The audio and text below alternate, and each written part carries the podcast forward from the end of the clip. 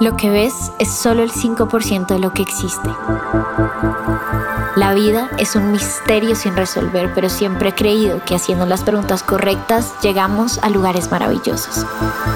Soy Mapa, bienvenido a Tocando el Cielo Podcast. Hola, hola bizcochitos, ¿cómo están? Bienvenidos a otro episodio de Tocando el Cielo Podcast.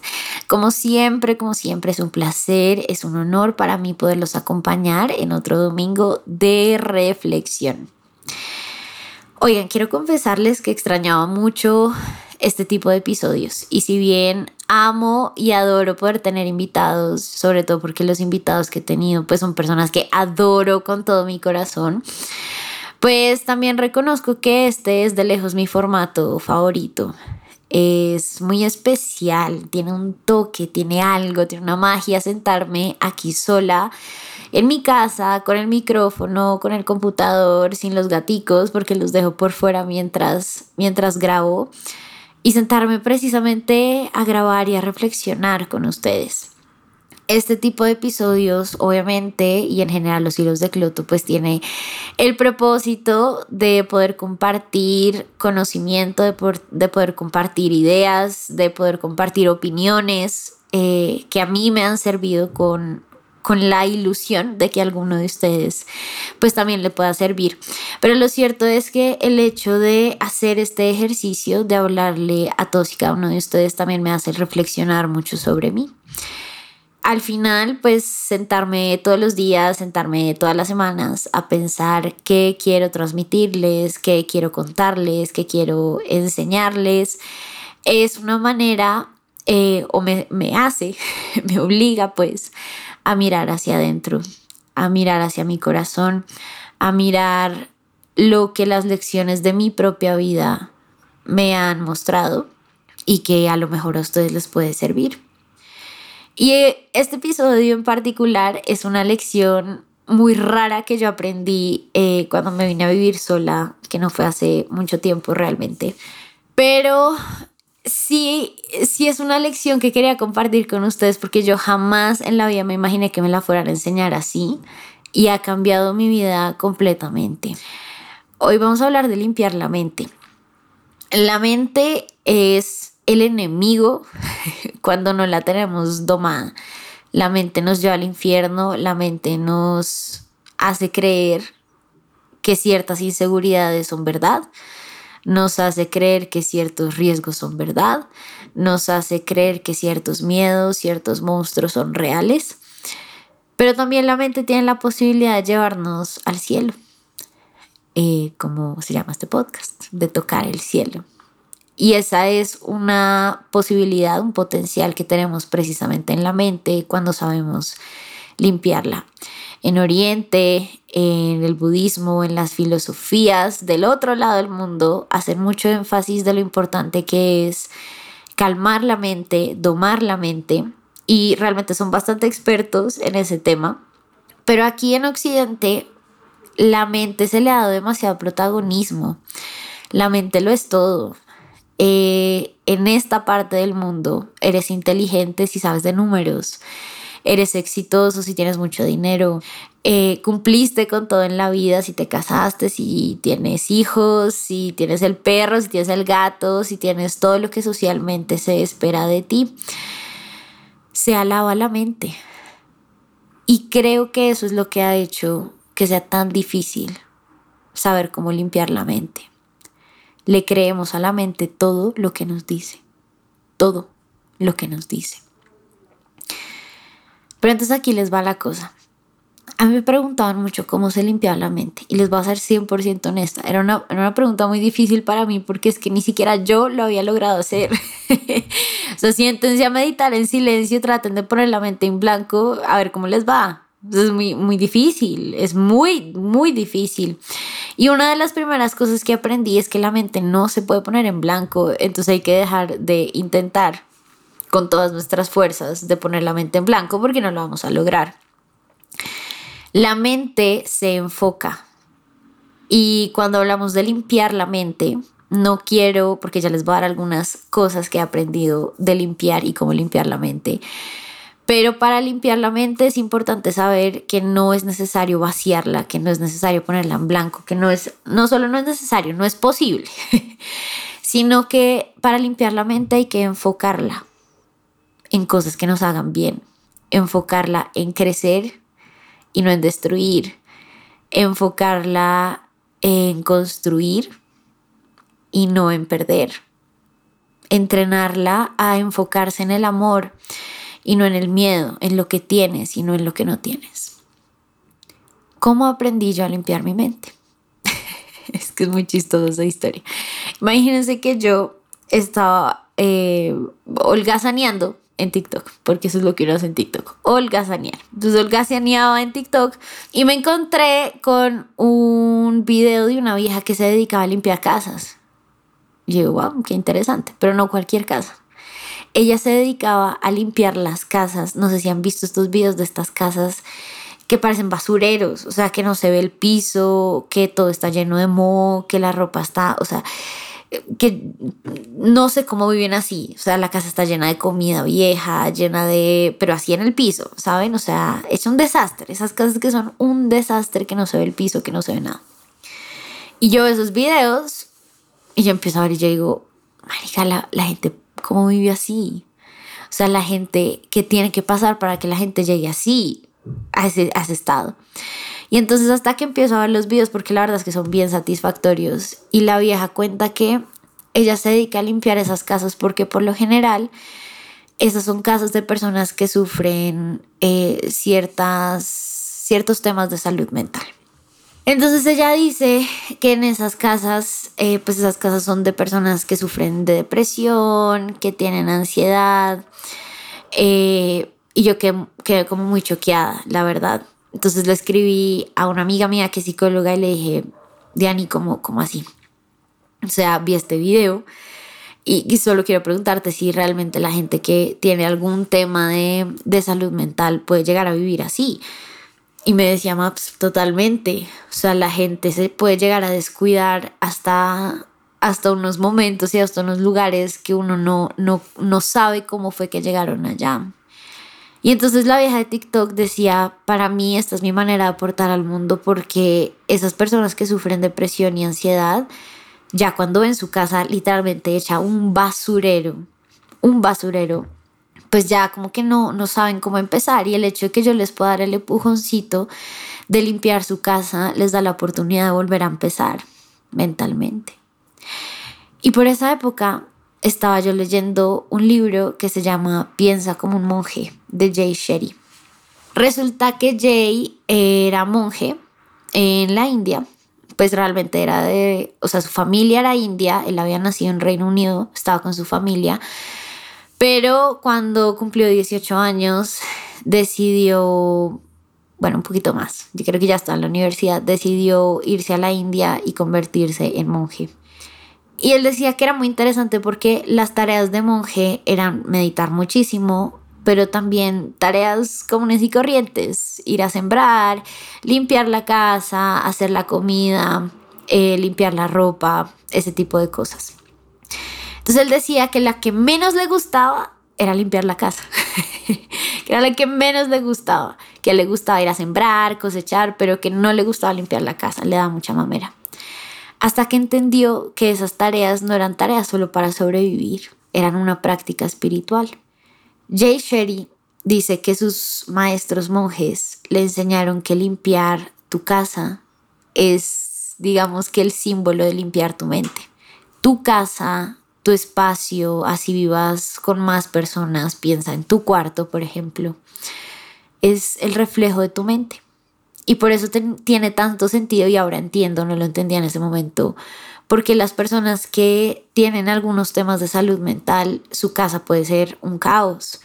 Y es porque tu casa es el reflejo de tu mente, tus espacios son el reflejo de tu mente para diagnosticar el estado de salud mental que tienes. Yo creo que no es necesario que vayas a un psicólogo un psiquiatra, eh, o sea, digo, para, para diagnosticar en esta primera fase. Obviamente sí siento que es necesario, si sientes que los necesitas, pero digo, no es necesario que, que te lo tenga que decir un profesional cuando hay muchas cosas en tu vida que son la evidencia y que te ayudan a hacer un diagnóstico tú mismo de cómo está tu cabeza.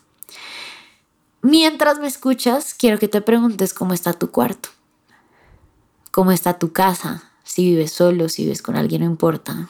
¿Cómo está tu casa? ¿Está hecho un mierdero? ¿Tienes un montón de cosas? ¿Tienes cosas por ahí regadas? ¿Acumulas? ¿Está limpio? ¿Está sucio? ¿Tiendes la cama? ¿No tiendes la cama? Evalúa tus espacios. Y así como ves tus espacios, así está tu mente. Y si tu mente está desordenada, con un montón de cosas en el piso, llena de cosas, llena de cosas viejas, eh, llena de cosas dañadas, pues mi querido pan de trigo, y quiero decirte que tienes bastante trabajo por hacer.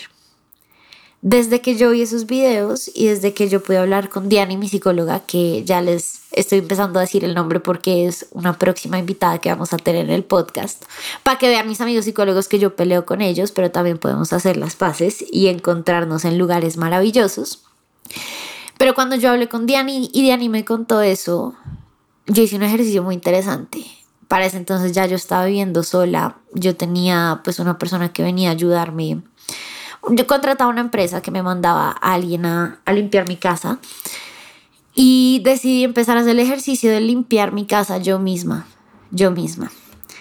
Y me di cuenta de la práctica espiritual tan poderosa que es. Porque limpiar tu casa requiere esfuerzo, da mamera, es harto. Hay lugares que están muy sucios, hay lugares a los que es difícil llegar, pero cuando tú mismo limpias tu casa, te das cuenta de que tienes tú mismo también la posibilidad de limpiar tu mente. Te empiezas a dar cuenta de que cuando alguien me ayudaba a limpiar la casa, a veces quedaban cosas que no me gustaba como quedaban y que a mí me gustaba hacer diferente. Y tener la posibilidad de hacerlas yo misma me abrió las puertas a descubrir una práctica espiritual que jamás me imaginé que fuera una práctica espiritual y que les juro por Dios que me ha cambiado la vida, no se imaginan cuánto.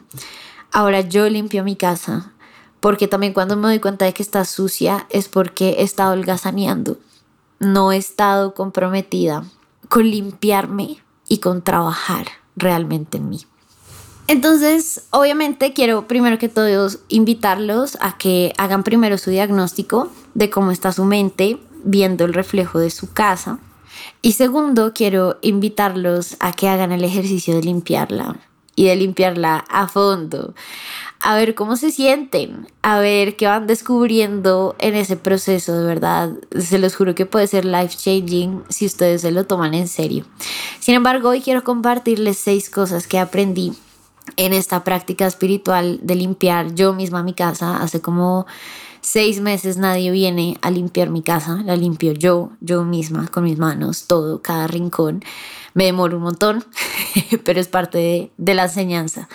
No es tarea fácil, uno, uno se demora. Sin embargo, quiero compartirles seis cosas que he aprendido precisamente de ese proceso y que son el símbolo perfecto también de lo que pasa cuando limpiamos la, la mente, ¿cierto? O cuando queremos limpiar la mente. La primera cosa que aprendí es que entre más grande sea tu casa y más cosas tengas, más difícil es limpiar. Y recuerda que esta es la analogía con tu mente. Entre más grande sea el espacio que tienes en tu mente, entre más cosas guardes en tu mente, pues más difícil va a ser limpiar.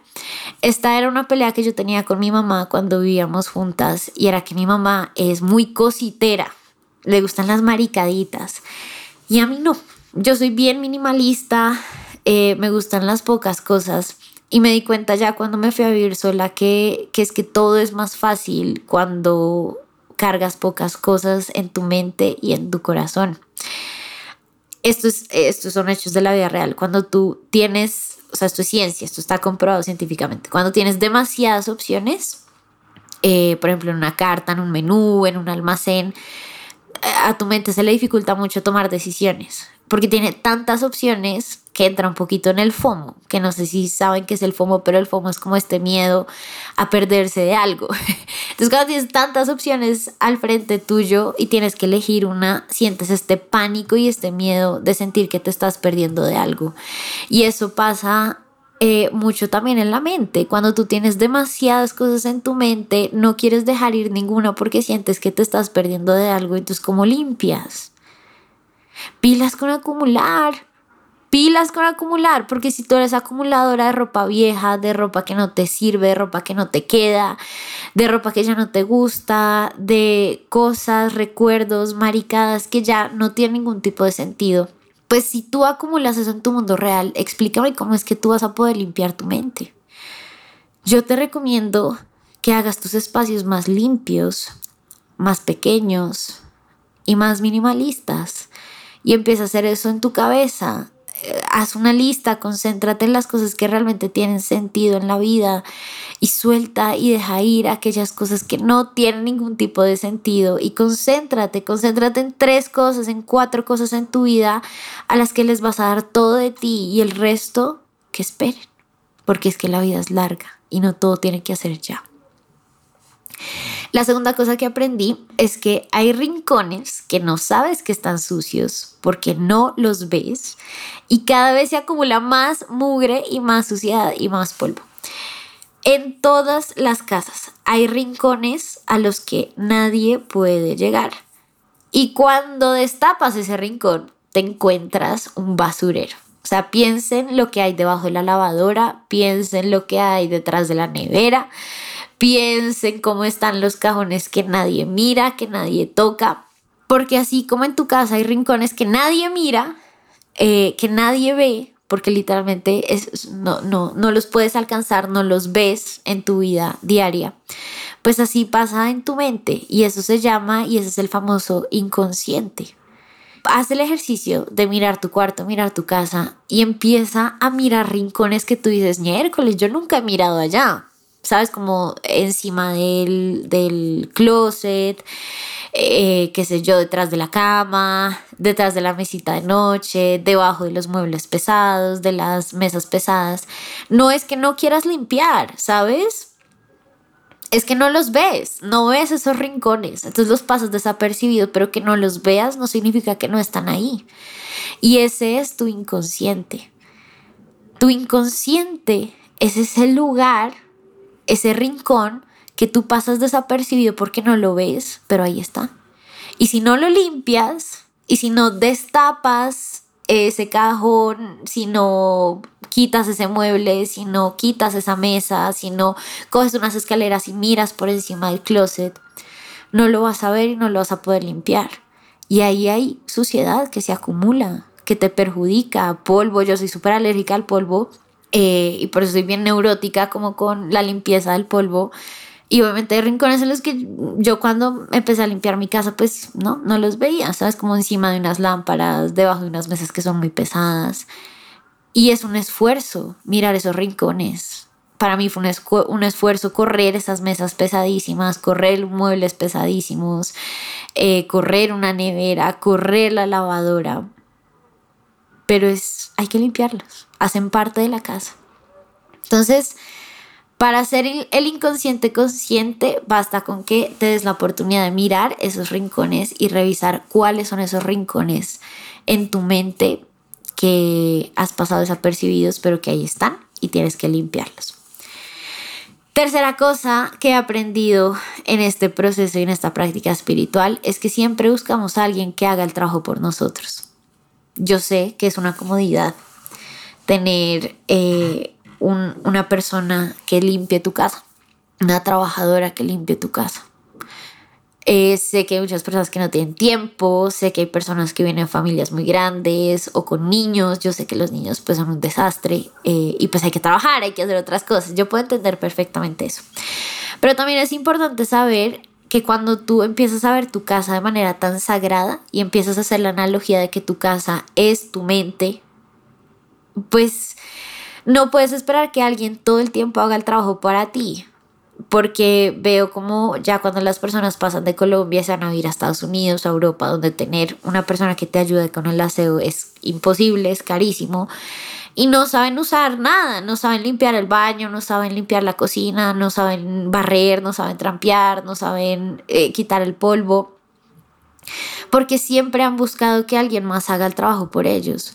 Y yo les voy a decir una cosa, a veces cuando vamos al psicólogo, al terapeuta, lo que estamos buscando realmente es que alguien limpie eh, nuestra mente por nosotros, que alguien nos arregle la vida, que esta terapia, ya con esto que esta mujer me hizo, con esta mujer, con esto que esta mujer me, me dijo, ya estoy limpio y no, tú tienes que hacer tu trabajo.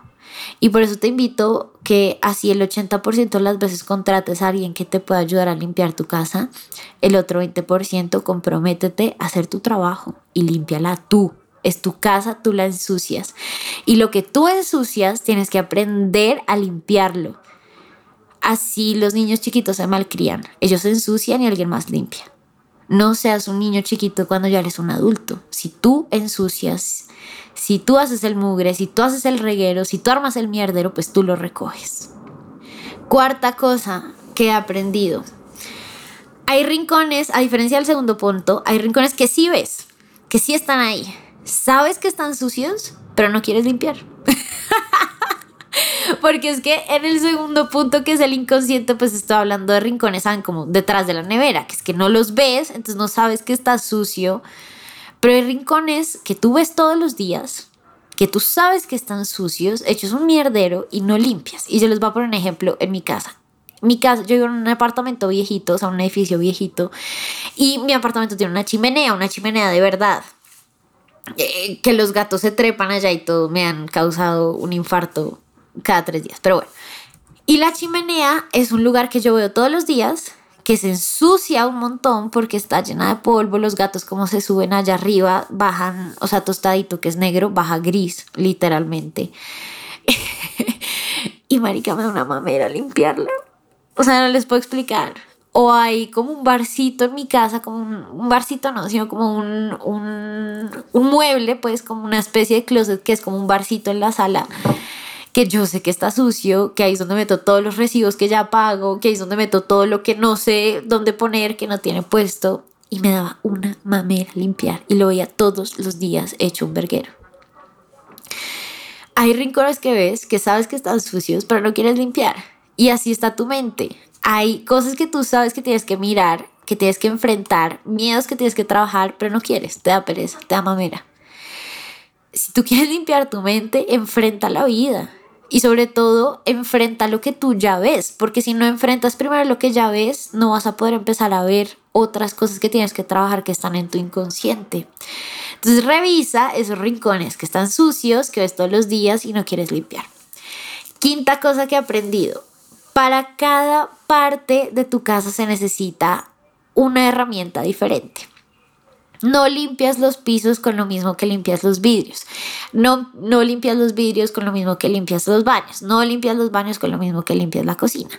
Y así también es la mente. Uno cree que la mente, tus traumas, tus dolores, tus impresiones, todos se sanan con la misma herramienta. Entonces, todos los voy a sanar en una terapia psicológica. O todos los voy a arreglar en una carta astral con mapa. O todos los voy a arreglar tomando yaje no, no, porque es que cada parte de tu mente se limpia con una herramienta diferente.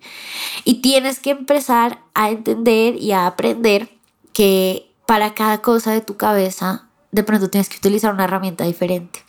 Y de pronto para este trauma, para este dolor, la psicoterapia te sirvió, pero para este otro ya no te va a servir. Y vas a necesitar una práctica más espiritual. Y vas a necesitar otros maestros y otras ayudas y otros acompañamientos que te puedan servir. Entonces, pilas, revisa tu mente y date cuenta de que no siempre vas a necesitar la misma herramienta. Tu casa no se limpia con la misma cosa toda. Y la sexta cosa que aprendí, y la más importante de todas, es que tú puedes limpiar tu mente y en el segundo, eh, tu casa, perdón, y en el segundo que dejas de limpiar tu casa, ya se está ensuciando otra vez. Eso es la vida. La vida no es, piensa en tu casa como la vida, muchas personas quieren arreglar su vida, muchas personas quieren, eh, me voy a casar y voy a tener trabajo y voy a tener hijos y ya, lo logré. Lo logré, ya, cumplí todo. Y eso es como pensar que tú limpias tu casa un domingo y ya no la vas a tener que limpiar nunca más, pues porque ya, ya terminaste, ya la limpiaste. La vida no es así y tu casa en el instante que dejas de limpiarla ya se está ensuciando otra vez. Y entonces ya comiste algo y ya tienes la, platos por lavar otra vez.